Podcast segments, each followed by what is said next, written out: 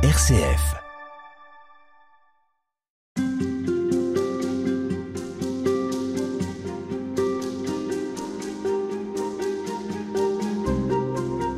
À l'occasion de la semaine de prière pour l'unité des chrétiens, je vous propose de réentendre une émission consacrée au père Paul Couturier, l'un des pionniers de l'œcuménisme.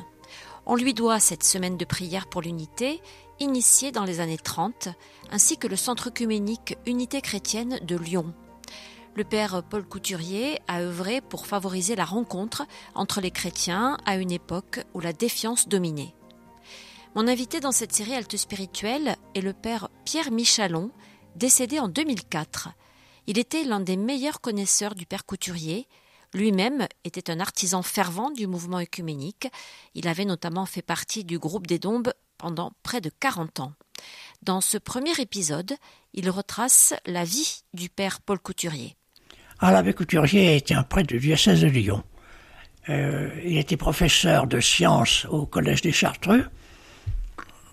Il a, mon Dieu, un professeur qui peut-être n'avait pas toutes les techniques voulues pour ses élèves, mais très rapidement, ses élèves ont senti qu'il c'était un homme qui avait une qualité intérieure, mais qu'il définissait très mal. Et ce qui a marqué la vie de l'abbé Couturier, c'est une rencontre en 1920. Un industriel de Lyon qui s'appelle M. Victor Carvian avait demandé pour euh, ses enfants, pour les vacances, qu'il y ait un prêtre qui en même temps jouisse du bonheur, puisse dans la même famille euh, un peu être euh, ceux qui soutiendraient les enfants pendant leurs vacances, comme on faisait à cette époque. Et M. Cardian était un homme qui était très ouvert au catholicisme social. Il avait été un des disciples de Marc Charnier, le fondateur du Sillon. Il s'est trouvé en face d'un abbé couturier, replié sur lui-même, un peu tendance vieille France, ayant peur un peu de tout, scrupuleux.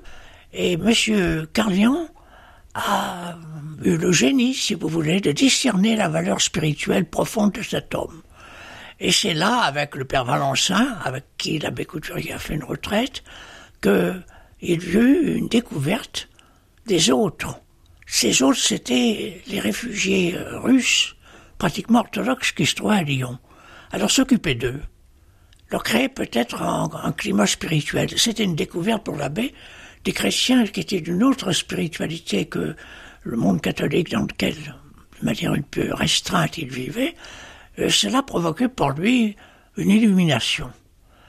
Et c'est après une, un séjour de un mois, au mois de juillet et août 1932, à, en Belgique, à l'abbaye de Hamay, à ce moment-là c'était Hamay, aujourd'hui c'est à Chefton, qui avait été créé par Don Lambert Bauduin comme monastère d'union, que l'abbé Couturier découvrit euh, cette ouverture de, du cardinal Mercier qui avait dialogué avec les anglicans, hein, à savoir pour se connaître il faut s'aimer. Et puis qu'il a découvert, vous allez me dire, c'est pas une découverte, il le savait, oui, mais découvert dans l'intérieur la prière de Jésus au soir du jeudi saint que Saint Jean a conservé au chapitre 17 de son évangile. Qu'il soit un, comme toi, Père et moi, nous sommes un, que l'amour dont tu m'as aimé soit en eux, pendant un mois, il a médité cela. Et c'est à la suite de cette retraite de un mois qu'il euh, a eu l'idée d'une ouverture vers les frères non catholiques, en pensant qu'il y avait euh, quelque chose de fondamental qui n'était pas mis en lumière et que lui se sentait appelé par Dieu, me semble-t-il, appelé par Dieu à, comment dirais-je, proclamer cette nouveauté. C'est là où l'abbé s'est préoccupé de prendre des contacts avec l'Église euh, réformée de France. Il est allé en Angleterre en deux voyages avant la guerre euh, pour voir l'Église anglicane. Bon, je vous fais grâce des difficultés qu'il a rencontrées. Vous imaginez bien qu'à cette époque, euh, on n'entrait pas comme ça de plein pied en dialogue avec des chrétiens qui n'étaient pas, quand on est catholique, de votre Église, et surtout quand on n'est pas catholique. Et il faut bien reconnaître que l'abbé Couturier, qui était d'une simplicité parfaite, n'a peut-être pas toujours pris les, précautions diplomatiques qu'il fallait, c'est possible. Enfin, toujours est-il, euh, tout le monde a pu reconnaître euh, la loyauté quand même de, cette, de cet homme. Alors, en, quoi est-ce que cette initiative, cette prise de conscience était nouvelle à cette époque-là?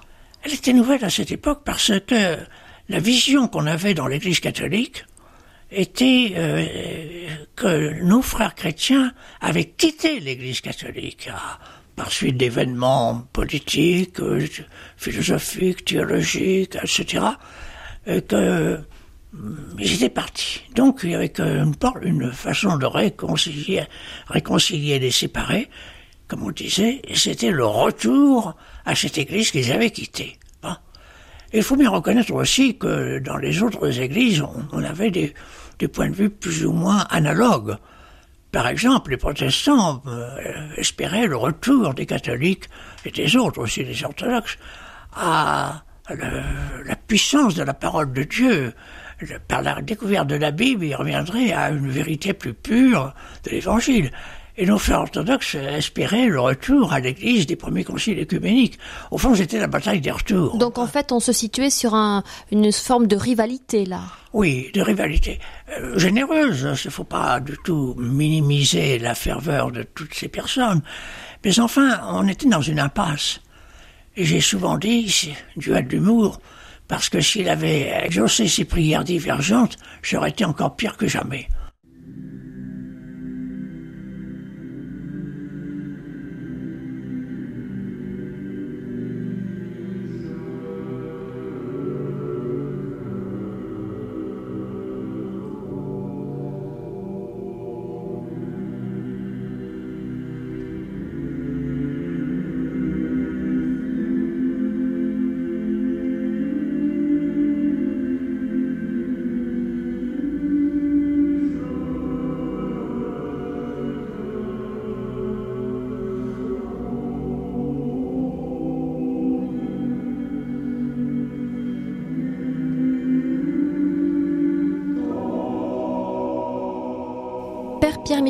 À partir de quel moment est-ce qu'on a pu parler d'œcuménisme C'est-à-dire que, à cette époque, c'est-à-dire avant la guerre, euh, on ne peut pas dire qu'il y avait un mouvement œcuménique.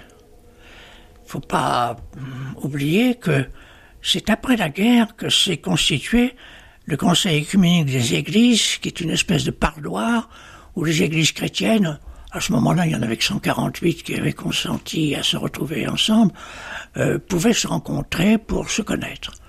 Donc du temps de l'abbé Couturier, on ne peut pas dire qu'il y avait vraiment un mouvement œcuménique. Euh, je crois que la, la question que Couturier s'est posée, comment faire se rencontrer dans la loyauté des chrétiens qui sont si profondément, psychologiquement peut-être, mais aussi doctrinalement souvent, les uns des autres. Euh, on n'employait peut-être pas le mot d'écuménisme, mais on employait quand même le, mot, n'est-ce pas, d'unionisme, le mot de réconciliation, etc. Mais ce sont des mots qui sont chargés, j'allais dire, d'une d'une vision parfois polémique. L'unionisme, c'est euh, l'union par euh, le recentrement sur un point le point étant, quand on est catholique, l'Église catholique romaine. Ce que vous disiez tout à l'heure, donc euh, revenir à, la vérité en quelque sorte, au droit chemin. Enfin, et l'abbé Couturier avait ce sentiment que dans ce qui nous sépare, ce ne sont pas les valeurs, ce sont les non-valeurs. Donc il faut mettre en lumière, n'est-ce pas, les valeurs des autres chrétiens. Et c'est ça qu'on ne regardait pas suffisamment. Alors ça a été sa préoccupation. Et la première valeur qu'il voyait, c'était cette valeur euh, jaillie du baptême. Avec euh, cette réalité euh, fondamentale du centrage des vies chrétiennes et des églises chrétiennes séparées entre elles encore, mais enfin, leur centrage sur la personne de Jésus-Christ. Et par conséquent, c'est d'une manière positive qu'il voyait l'espérance de, comment dirais-je, de la rencontre. Et plus loin, l'espérance de l'unité. Je crois que euh, quand on sort de la vision polémique, on est obligé de se dire, mais enfin voyons, euh, il y a des valeurs. Ces chrétiens qui sont là euh, ont des valeurs. Et je pense que nos frères non catholiques aussi avaient à regarder les valeurs de l'Église catholique. Car souvent, les accusations, parlons ce, ce mot-là, car c'est vrai, les accusations qui étaient portées contre l'Église catholique pouvaient, dans certaines circonstances, être plus ou moins fondées, mais enfin, elles étaient comment dirais-je, des points de, des points de départ négatifs. Et il n'y avait pas, me semble-t-il, à cette époque, de possibilité d'authentique rencontre. Alors l'abbé Couturier a été fasciné euh, par cette idée, il faut qu'on puisse se rencontrer. Et cette idée qu'il avait découvert avec euh, le cardinal Mercier dans sa retraite dont je parlais il y a quelques instants, à, Mai en Belgique, bah, pour se connaître, il faut s'aimer. Et par conséquent, les voies de l'amour pourront être des voies de la lumière, et par conséquent les chemins vers la vérité. Et je crois que l'abbé Couturier a changé, euh, sans en avoir conscience dès le départ peut-être, je ne sais pas, a, changé la donne, si vous voulez, de, la rencontre entre les chrétiens. Il n'a pas mis en avant des points qu'il faut, de controversés qu'il faudrait débattre, c'est pas ça. Il a mis en lumière ce qui d'abord peut conjuguer la vision et les efforts des chrétiens qui sont peut-être moins séparés qu'ils ne le croient eux-mêmes. C'est ce qu'on entend par le terme unité alors, par le terme unité, et ça, l'abbé Couturier a beaucoup insisté, ce n'est pas l'uniformité. L'unité suppose une diversité. Sinon, l'uniformité, c'est un monde monocellulaire, si j'ose dire, et par conséquent, il n'y a pas de vitalité, pas de souplesse. Et l'unité, au contraire, est une richesse euh, de synthèse des valeurs positives des uns et des autres. Voilà ce qui me paraît très important de souligner.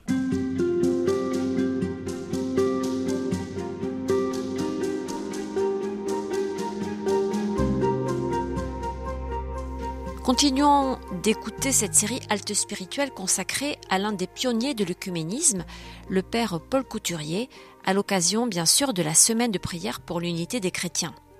Mon invité dans cette série est un des meilleurs connaisseurs de Paul Couturier. Il s'agit de Pierre Michalon, prêtre, décédé en 2004. Une archive précieuse dans laquelle il revient aujourd'hui sur l'origine du mot œcuménisme. Je n'ai pas fait de recherche euh, minutieuse sur le vocabulaire de l'abbé Couturier. Mais j'ai pas mal lu, puisque j'ai tous ces tracts, je les ai.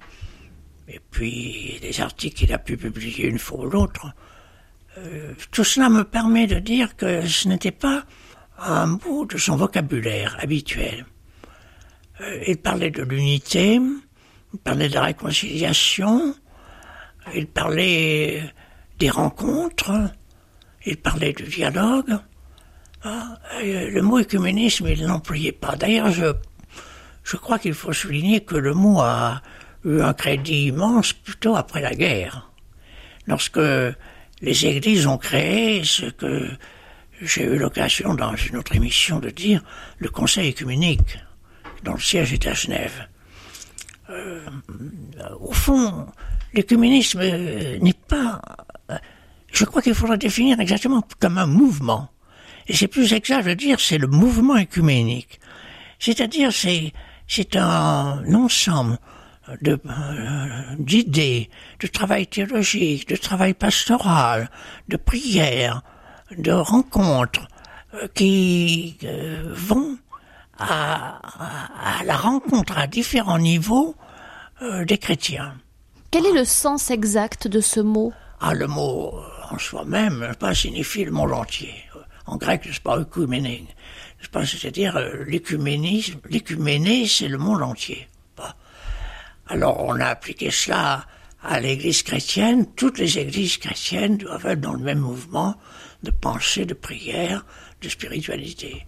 Bon, euh, mais je pense que c'est très important de souligner plutôt que la dimension dynamique de l'écuménisme. C'est un mouvement d'idées, de prières, de travail, euh, de témoignages, hein, dans lesquels les efforts des chrétiens convergent, et par là, l'espérance qu'ils se rencontreront dans la totalité de la lumière de Jésus-Christ, de la vérité, etc. Euh, voilà, me semble-t-il, quelque chose d'important. Donc, si le père Paul Couturier n'employait pas lui-même ce terme, en tout cas, ce qu'on peut dire, c'est que il est, entre autres, euh, avec d'autres certainement, à l'origine de ce mouvement. Il a insufflé euh, ce désir et ce mouvement. Euh, et là, à l'origine, je ne pense pas que ça soit absolument exact de le dire, puisque ce mouvement en lui-même avait commencé déjà au XIXe siècle. Le XXe siècle a été marqué par, surtout après la Première Guerre mondiale, par cette découverte que les chrétiens ont fait de leur séparation et sont dit mais nous ne portons pas un témoignage commun envers ce monde qui attend quelque chose. Et lorsque nous sommes dans un territoire euh, qu'on appelait jadis de mission, nous annonçons des visages différents de l'Église de Jésus-Christ. Et par conséquent, les gens ne peuvent pas reconnaître vraiment cet évangile, qu'il soit un, afin que le monde croit que tu m'as envoyé et que je les ai aimés comme tu m'as aimé. Cette prière de Jésus, elle, euh, elle est contredite par notre situation. Et ça a été d'ailleurs l'origine du mouvement œcuménique après la Première Guerre mondiale. Ça avait commencé autour de 1910, n'est-ce pas, à un congrès des missions, international des à Édimbourg, mais c'est après la guerre surtout que ça a été très vivement ressenti. Enfin, mon, but n'est pas ici d'entracer cette histoire qui est assez complexe à mon sens. je pense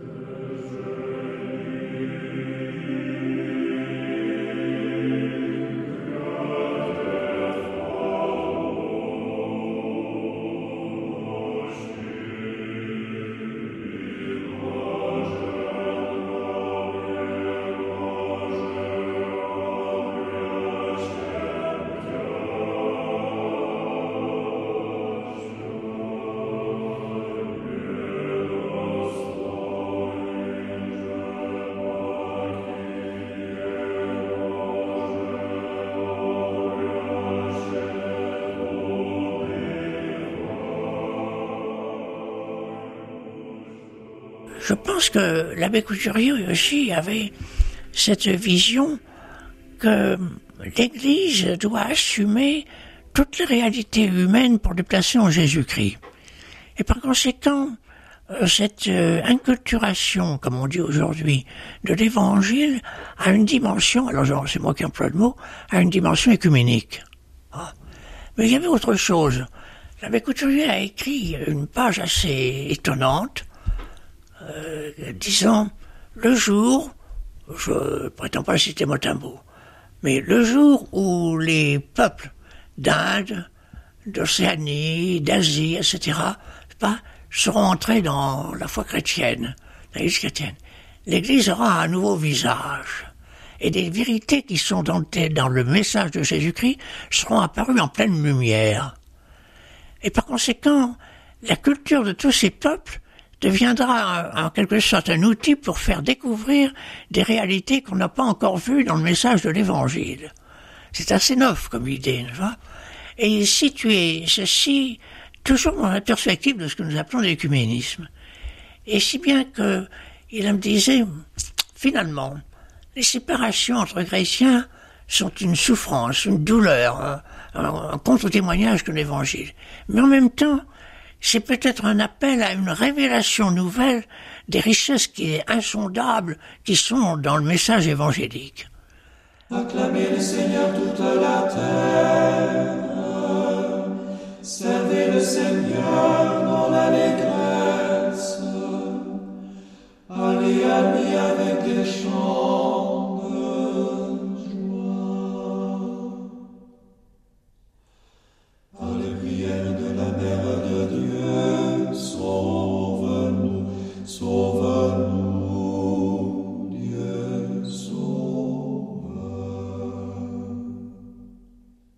Pierre Michalon, si on pousse ce que vous venez de, dire jusqu'un peu plus loin, euh, est-ce qu'on pourrait aller jusqu'à dire que euh, pour euh, l'abbé Paul Couturier, les divergences, les, séparations, finalement, ça, a été une chance aussi?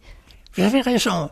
L'abbé Couturier a parfois écrit, je, cite ça dans différents articles, a parfois écrit Nos frères non catholiques ont mis en lumière des aspects de l'Évangile que nous n'avons pas su discerner ou mettre en lumière. et ils ont parfois mieux saisi et mieux vécu des dimensions du message de Jésus-Christ que nous avons fait. Et par conséquent, il ne s'agit pas, alors c'est moi qui commente, il ne s'agit pas d'emprunter, mais il s'agit d'être interpellé pour savoir si, euh, selon notre génie propre, comme moi je suis catholique, n'est-ce pas, le génie de mon Église catholique, euh, peut assumer des réalités qui me sont, euh, comment dirais-je, dévoilées par la manière dont, par exemple, nos frères orthodoxes les vivent.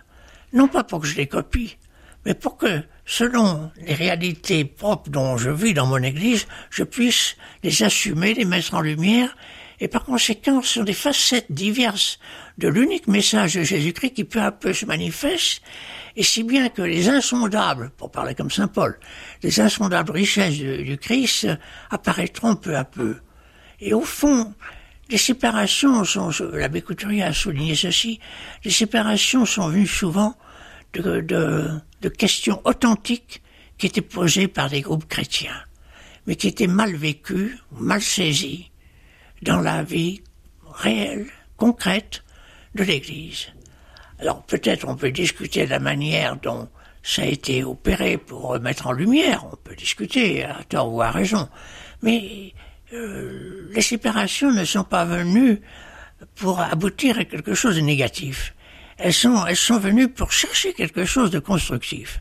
Et l'abbé Couturier a été dominé par cette idée. Et c'est pour cela qu'il voyait toujours euh, l'unité et la réconciliation en avant. Euh, par exemple, il disait, c'est dans la mesure où les groupes chrétiens, les groupes chrétiens, mettez des églises chrétiennes, où les groupes chrétiens avancent et découvrent mieux qu'à un point fixé en avant, ils se rencontreront. Au fond, il avait puisé cette idée dans le Père Teilhard de Chardin, en particulier de l'ouvrage du Père Teilhard de Chardin, Le milieu divin, qu'il avait eu soin de méditer abondamment. J'ai un, un cahier de l'abbé Couturier où l'abbé avait recopié à l'encre violette tout le milieu divin, qui n'était pas à ce moment-là édité, pas?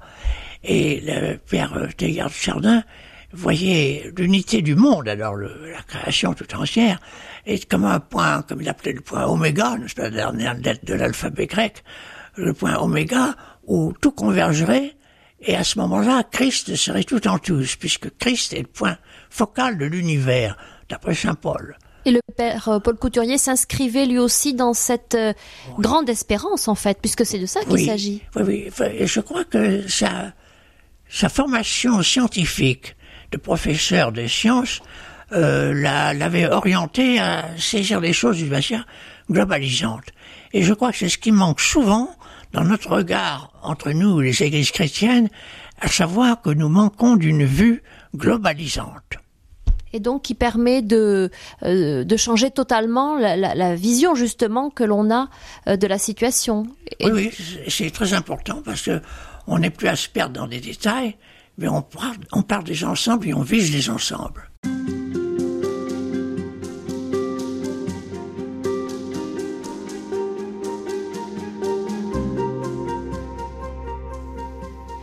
Poursuivons l'écoute de cette série Alte Spirituelle à l'occasion de la semaine de prière pour l'unité des chrétiens. Mon invité est le père Pierre Michalon, décédé en 2004, qui était un des meilleurs connaisseurs du père Paul Couturier. C'est au père Paul Couturier que l'on doit la semaine de prière pour l'unité des chrétiens. Le père Michalon, lui-même artisan de l'unité, rappelle de quelle façon le père Couturier a entrepris concrètement le rapprochement des différentes confessions chrétiennes. Le contexte de l'époque n'était pas un contexte favorable. Euh, on était un peu, mettons, soupçonneux des uns des autres, et s'il y avait une rencontre, parfois on se posait la question, qu'est-ce qu'il y a derrière?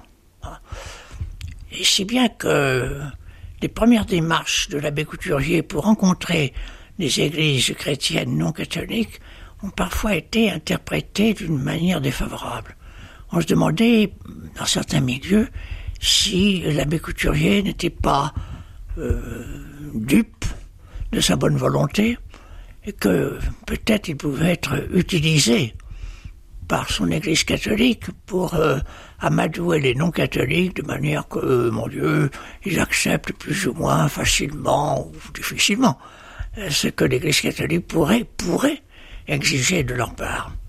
Or, l'abbé Couturier été au-dessus de tout cela et a tout de suite euh, souligné que le point capital pour lui, ce n'était pas euh, une rencontre purement fraternelle qui était indispensable, mais c'est une rencontre fraternelle qui se fait en Jésus-Christ. Et pour qu'elle se fasse en Jésus-Christ, pour lui, il n'y avait qu'un seul point, c'était la prière. Euh, vers la fin de sa vie, dans une lettre qu'il a écrite, me semble-t-il, au Père Congar, je ne je me rappelle pas exactement si c'est le Père Congar, mais il me semble que c'est le Père Congar, il y a eu cette phrase, vous savez, quelle susceptibilité j'ai à propos de la prière pour l'unité. Pour lui, c'était le point capital. Et il était impensable pour l'abbé Couturier d'avoir une approche pour euh, l'unité des églises si elle n'était pas dans le climat de la prière. Pour lui, il ne s'est jamais piqué d'être théologien, c'était pas son travail. Mais pour lui qui avait quand même un sens très profond de l'Église, il voyait que ce qui est premier, c'était la dimension spirituelle. Alors la question de la prière, euh, évidemment, elle s'est toujours posée. Et je crois que dans toutes les églises, dans la liturgie tout au moins, sans compter des initiatives euh, personnelles, la prière a joué un rôle important dans le, désir de réconciliation des chrétiens. Seulement, de quelle prière s'agit-il? Et c'est là où, revenant à ce que j'ai dit antérieurement euh, sur l'abbé Couturier, c'est là où sa retraite de 1932 à mai a été fondamentale.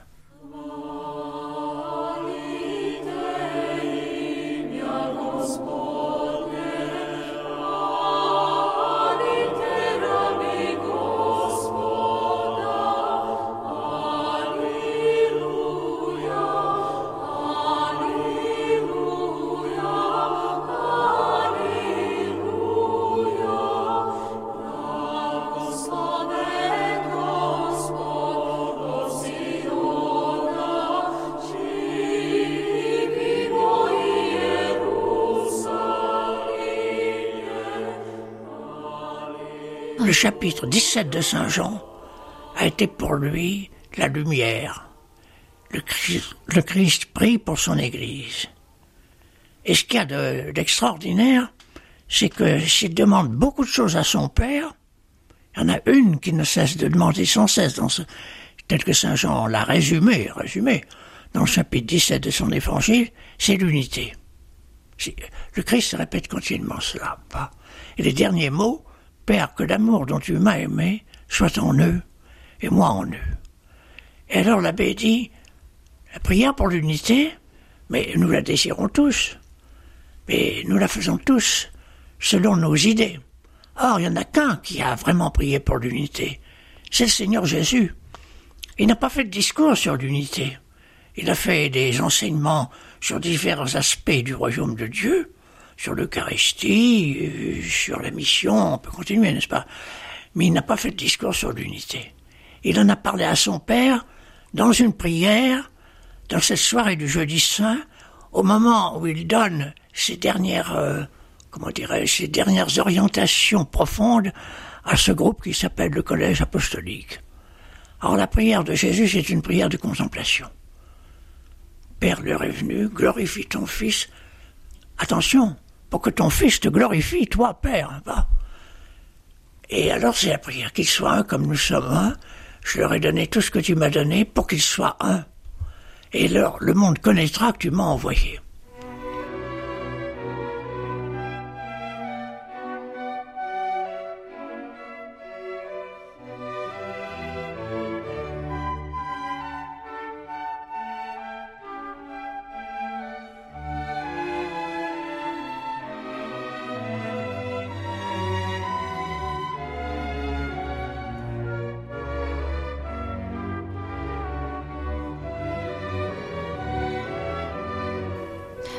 Michalon, est-ce que ça n'est pas un nouveau euh, problème qui surgit là?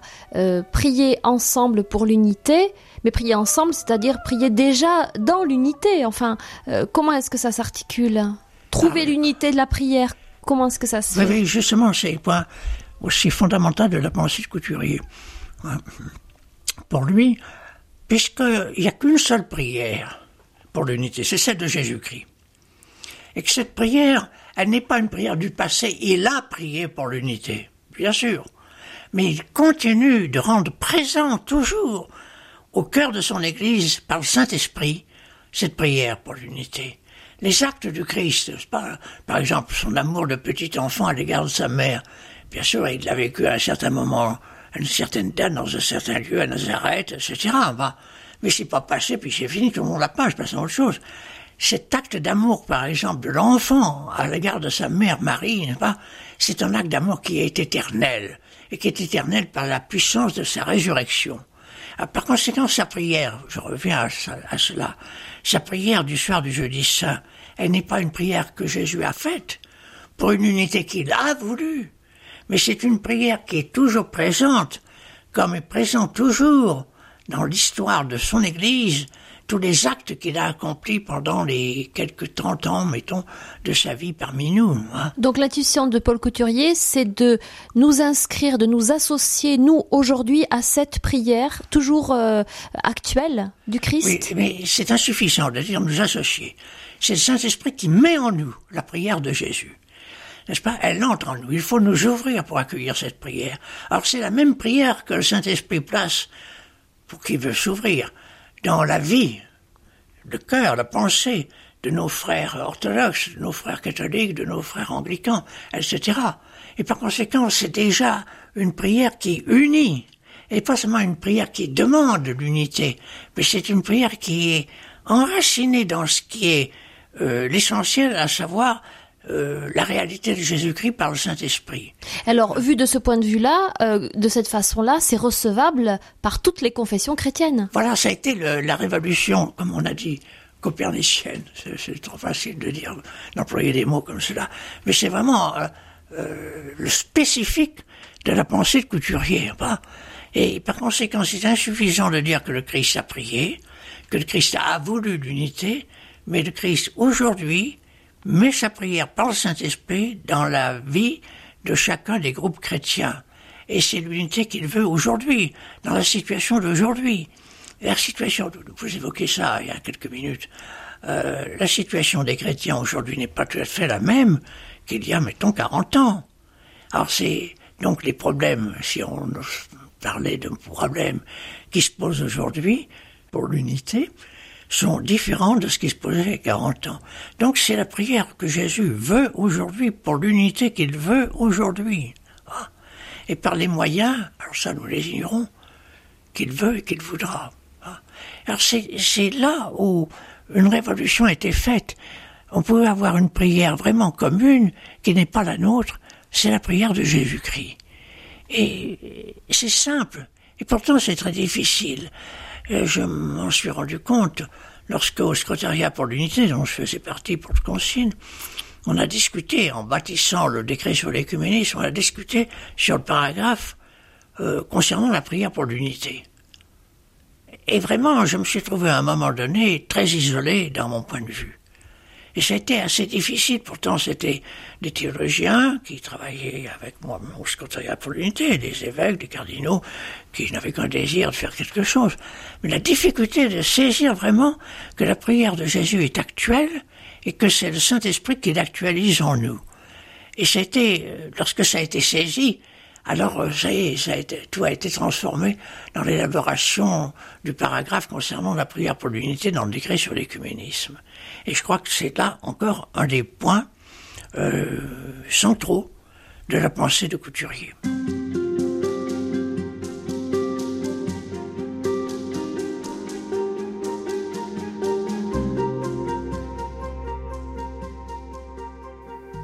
C'est une archive que je vous propose d'entendre cette semaine dans Halte Spirituelle, un témoin privilégié du mouvement œcuménique en la personne du père Pierre Michalon. Décédé en 2004, il a fait partie du groupe des Dombes pendant près de 40 ans et c'était un excellent connaisseur de la vie du père Paul Couturier, à qui l'on doit la semaine de prière pour l'unité des chrétiens. Aujourd'hui, le père Michalon raconte comment s'est opéré le passage de l'intuition d'un nécessaire rapprochement entre les chrétiens à une véritable pensée théologique. Il y a une date très précise dont on ne parle pas parce qu'elle n'est pas très connue. C'est le lundi de Pentecôte 1936. Qu'est-ce qui s'est passé ce jour-là? Cet après-midi-là, quelques amis se trouvaient réunis dans la propriété de M. Victor Cardian, à ce qui est aujourd'hui la paroisse euh, Saint-Alban, à Lyon.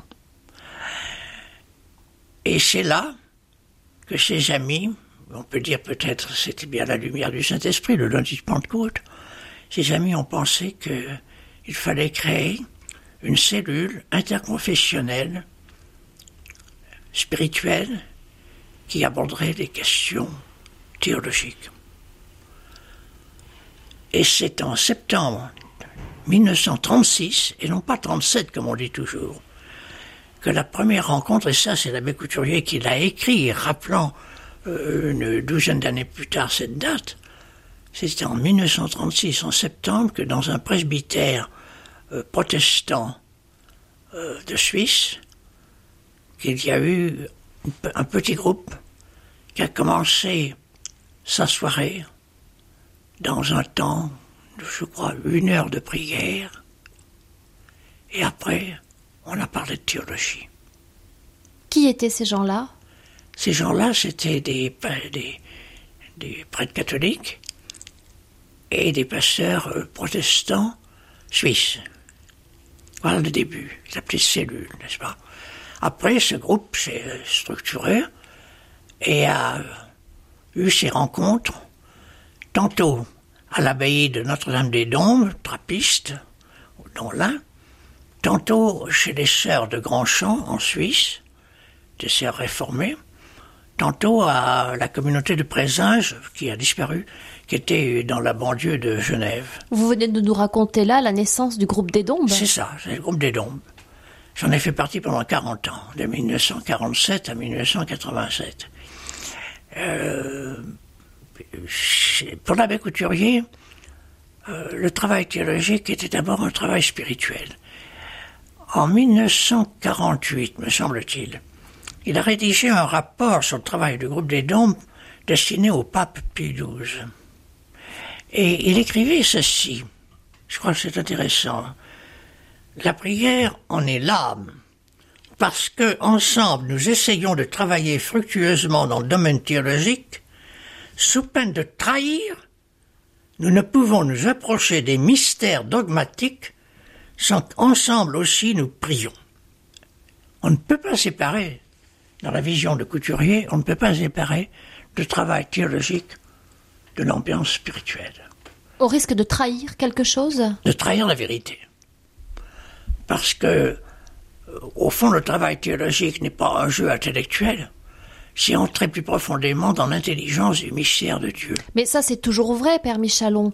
La théologie ne peut pas être séparée de la prière. Est-ce que c'est encore plus vrai sur les questions de cuménisme Mais justement, parce que je pense qu'il y a eu, et ici je rejoins encore une des idées de Couturier, je pense que parce qu'il y a eu une déperdition spirituelle dans l'histoire de l'Église, qu'il y a eu des séparations. Et les vrais théologiens sont des priants. Et je, les saints n'ont pas toujours été des théologiens. Mais je crois qu'aucun saint authentique euh, ne s'est fourvoyé dans l'erreur, parce que même s'il ne pouvait pas formuler, parce qu'il n'était pas théologien, avec des, euh, des termes adaptés, euh, ce qu'il voulait exprimer, éclairé par le Saint-Esprit, il a dit la vérité. Je pense, pour prendre un exemple tout à fait moderne, je pense à Sainte Thérèse de l'Enfant Jésus, docteur de l'Église. On ne peut pas dire qu'elle était une théologienne. On ne peut pas dire qu'elle avait un langage théologique. C'est pas vrai.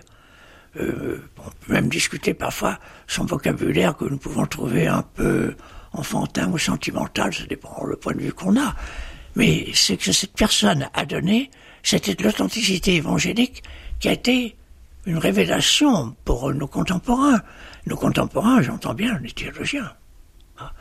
Alors, pour l'abbé Couturier, le travail du groupe des dons est un travail théologique sérieux, on ne se fait pas de cadeaux, c'est évident, mais c'est un travail qui se passe dans la prière. Euh, j'étais très attentif quand je suis entré dans le groupe des dons de la densité de prière qu'il y avait. Le matin, d'un côté les prêtres, de l'autre côté les pasteurs, c'est les prêtres de la Sainte Eucharistie de façon séparée, c'est évident à cette époque, n'est-ce pas? Puis on se retrouvait en silence pour le petit déjeuner, un silence de prière. Et nous n'échangions entre nous qu'après le petit déjeuner. Et toutes les réunions de la journée, des réunions de travail théologique, alors on a ça, carbure dur parfois. Ça, euh, commençait toujours par euh, une méditation de quelques minutes sur texte biblique, toute, et une prière spontanée. Et puis nous avions à midi un temps de prière avec les moines, quand nous étions à l'abbaye des Dombes. Euh, l'après-midi, nous terminions toujours avant le repas par une célébration à l'église abbatiale des Dombes, euh, et puis après le repas, ben, c'était le repas du soir, c'était une conversation libre. Mais les temps de prière étaient énormes.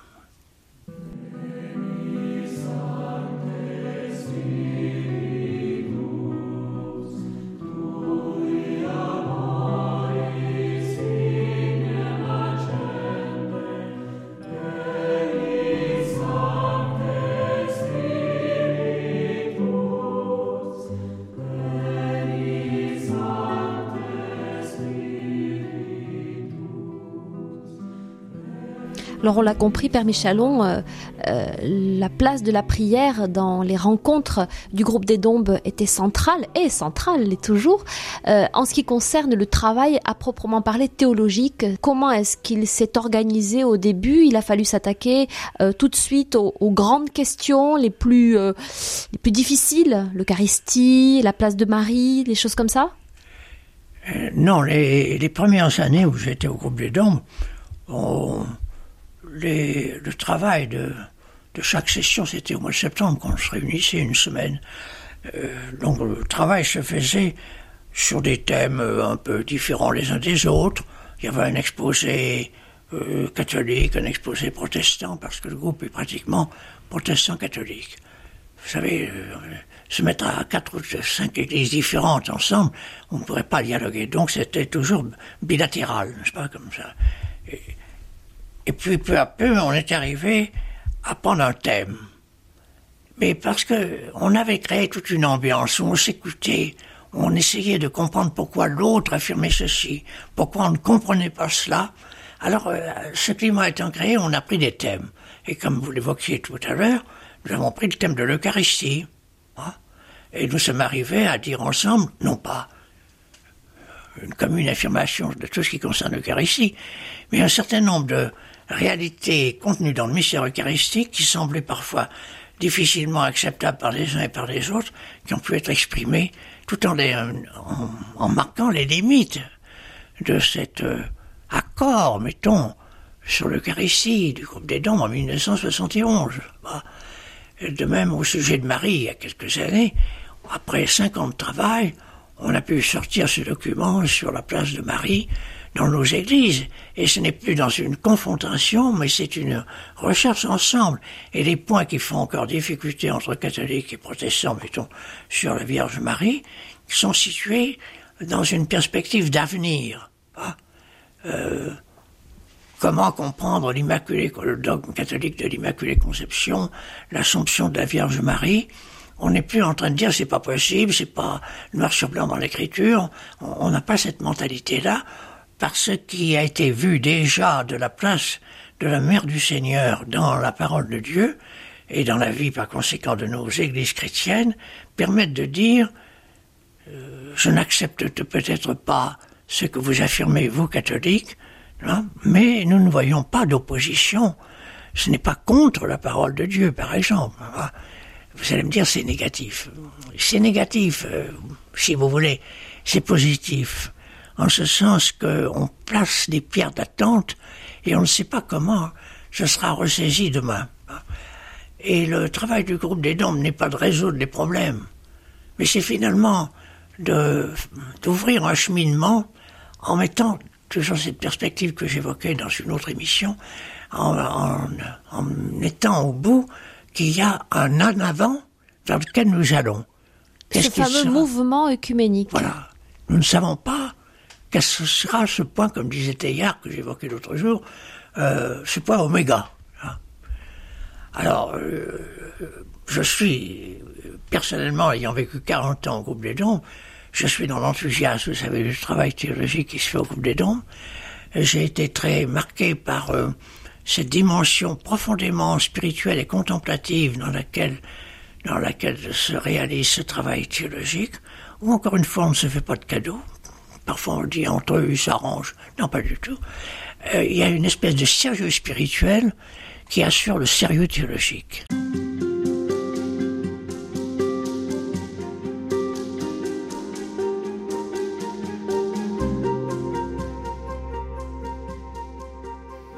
Dans ce dernier entretien avec le père Pierre Michalon, nous allons entendre le bilan qu'il dressait quelques années avant sa mort du travail entrepris par Paul Couturier. Je vous rappelle qu'on doit la semaine de prière pour l'unité des chrétiens à Paul Couturier et qu'il a été l'un des pionniers du mouvement œcuménique.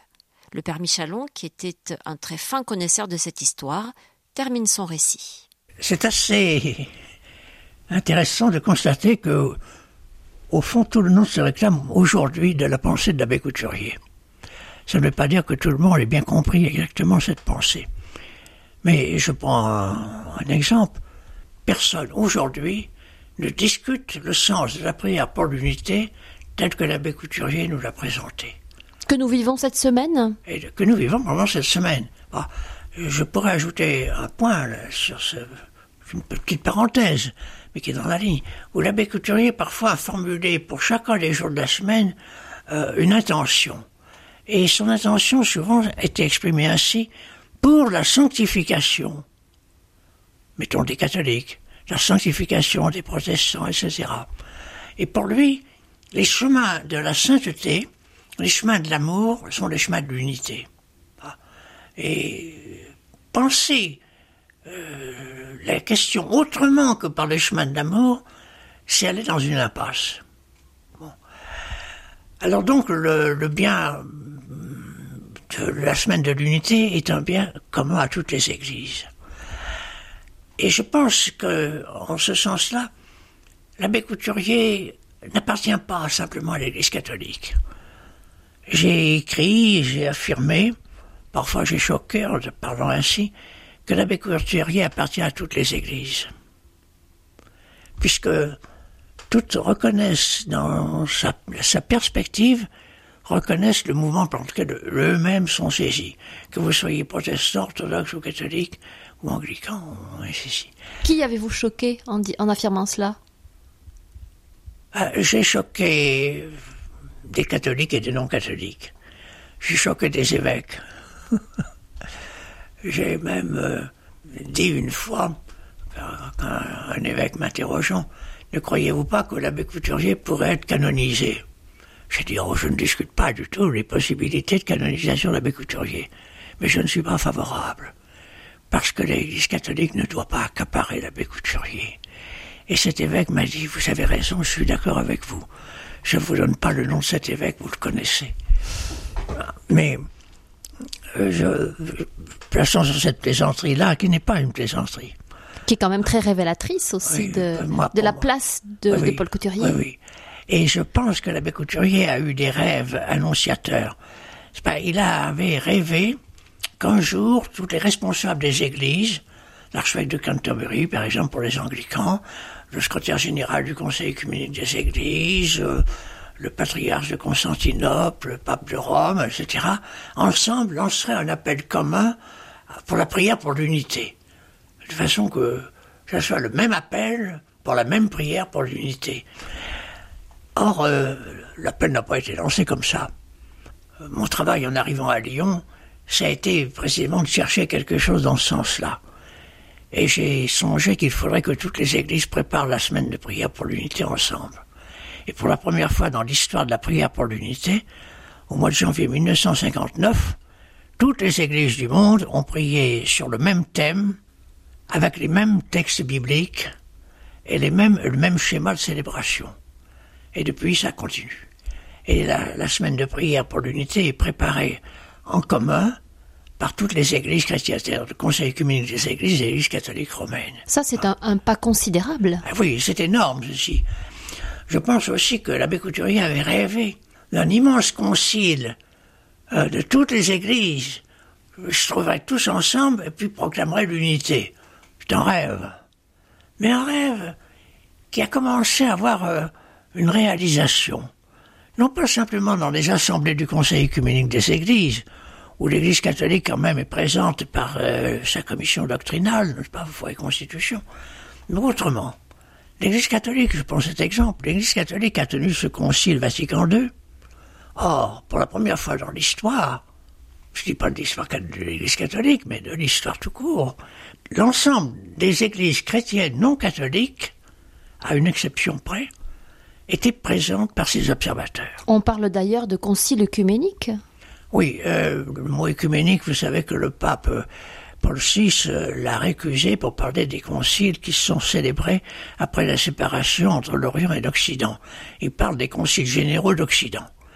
Par conséquent, le mot œcuménique, n'est-ce pas, signifierait que toutes les églises chrétiennes euh, sont ensemble.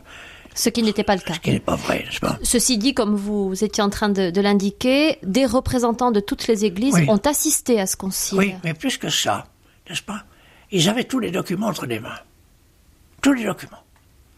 Et chaque mardi, nous avions une réunion avec les observateurs et ils nous donnaient leur réaction sur ce qui se passait au concile. Et parfois, ils faisaient des propositions. Et nous, nous les transmettions par euh, le secrétariat du concile ou d'une façon, nous les transmettions à la discussion de l'Assemblée. Donc ils ont été pas simplement observateurs, mais ils ont été membres actifs. Отцу и Сыну и Святому Духу, и ныне, и присно, и во веки веков.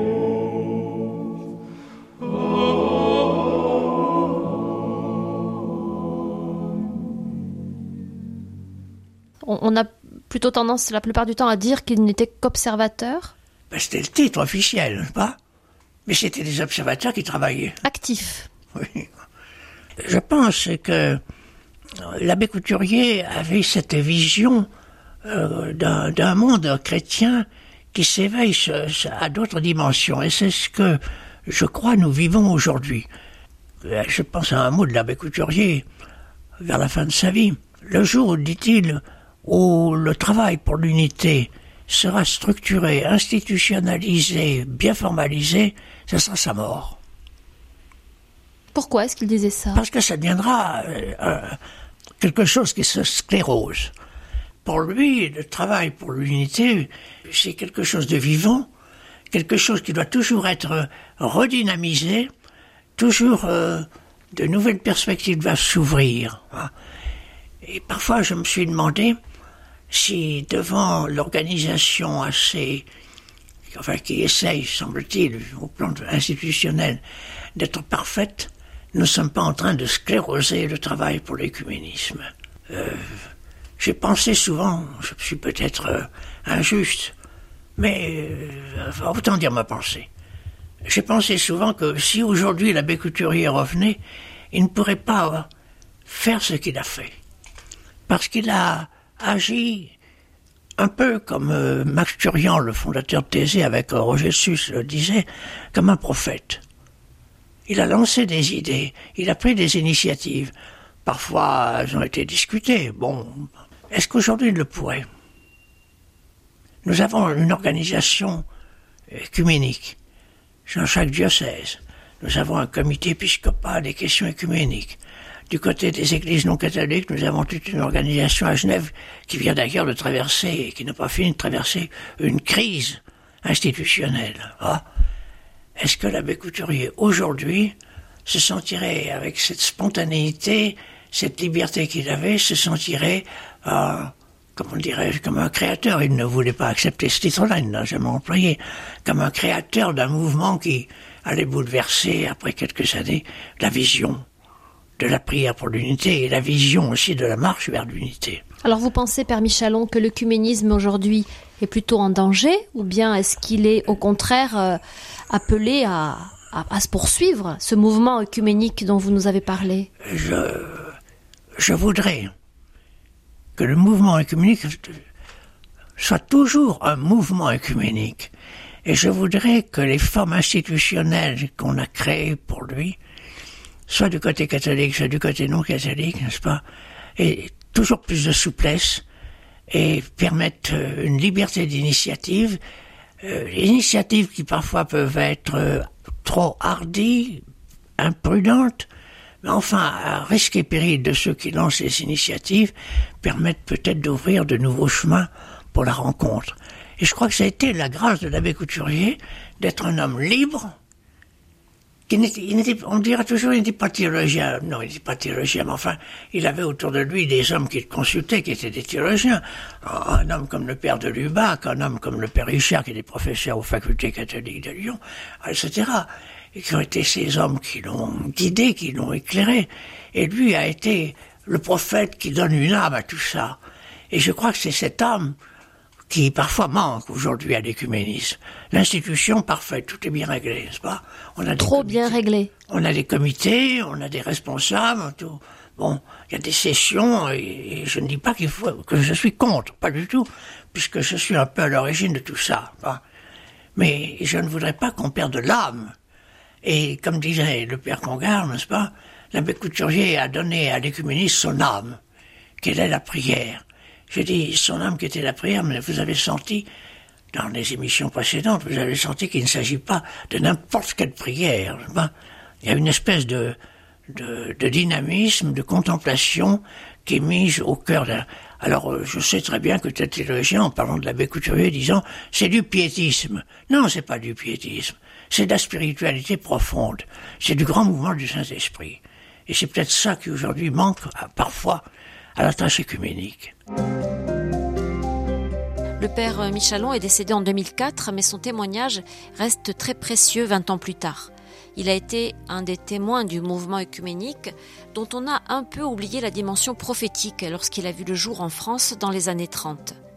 Il en est moins question aujourd'hui, même si la semaine de prière pour l'unité des chrétiens demeure, et espérons que si l'œcuménisme est moins souvent évoqué, c'est moins par indifférence que parce qu'il est entré dans les mœurs.